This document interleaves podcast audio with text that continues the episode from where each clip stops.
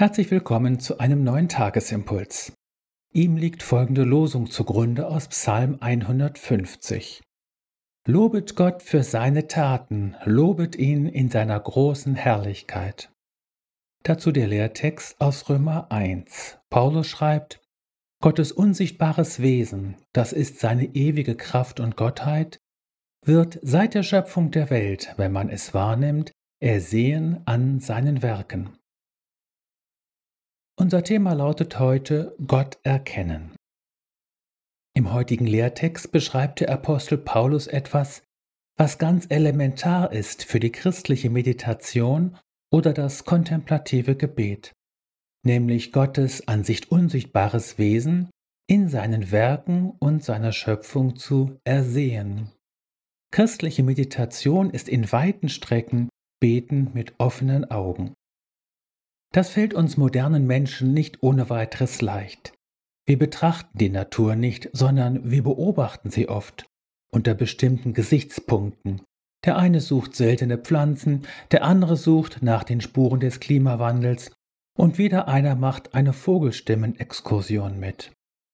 Wir sehen die Natur und machen uns Gedanken über sie, und schon dieses kleine Wörtchen über beschreibt sehr schön eine innere Distanz. In der Betrachtung hingegen geben wir diese Distanz auf.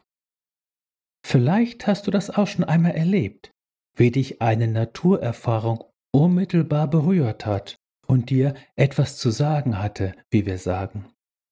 Vielleicht hat es sich für dich angefühlt, als wärest du dem Schöpfer selbst auf der Spur.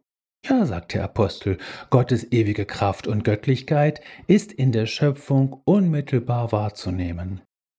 Und wir heutigen können noch ganz anders als Paulus etwas sagen über die gigantischen Kräfte, die in der Schöpfung am Werke sind. Der Textzusammenhang zeigt dann, dass Paulus über die Unentschuldbarkeit des Menschen spricht.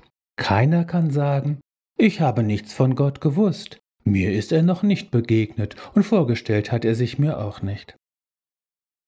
Wenn man es wahrnimmt, sagt Paulus, zumindest in der Übersetzung, in der hier und heute der Lehrtext uns vorliegt.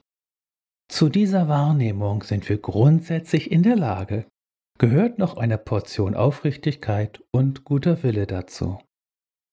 Doch die entscheidende Frage stellt sich nun erst, wenn ich nun um Gottes unsichtbares Wesen, seine ewige Kraft und Gottheit weiß, was mache ich mit diesem Wissen?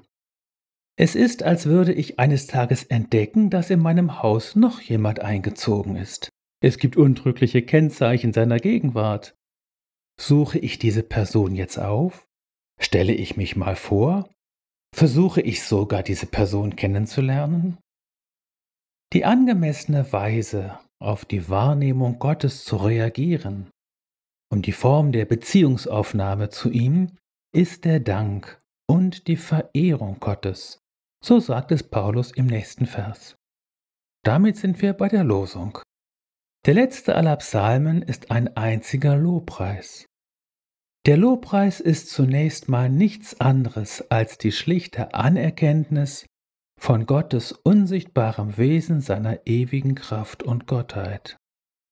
Er ist die allererste und grundlegende Äußerung des Glaubens.